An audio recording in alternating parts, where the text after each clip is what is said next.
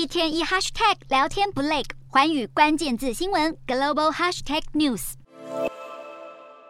用盛大军乐欢迎好友来访。中国国家主席习近平在东南亚参加一连串峰会之后归国，马上见美国后院的兄弟古巴总统迪亚士卡奈。与习近平会谈期间，迪亚士卡奈特别提到要以中国为样板，实现社会主义目标。去年，迪亚士卡奈从九十岁高龄的卡斯楚手中接下古贡，中央第一书记。当时新冠疫情正流行，而美国制裁跟恶化古巴经济与民生问题，特别是国内第二大产业观光业，古巴一直在拓展美国之外的观光客，而中国正是古巴锁定的目标。中国赴古巴旅游人数过去每年都稳定成长约百分之二十三，没想到疫情爆发第一年，外国游客总数一夕就骤降百分之七十五，而中国正是最大宗。现在古巴重开观光大门，只盼流失的中国客赶快回来。中国与古巴越走越近，也没忘巩固亚洲盟友。二十六号，朝中社报道，习近平致信领导人金正恩，称北京愿与北韩共同维护世界和平，对于北韩发狂似的乱射飞弹，想当然只字未提。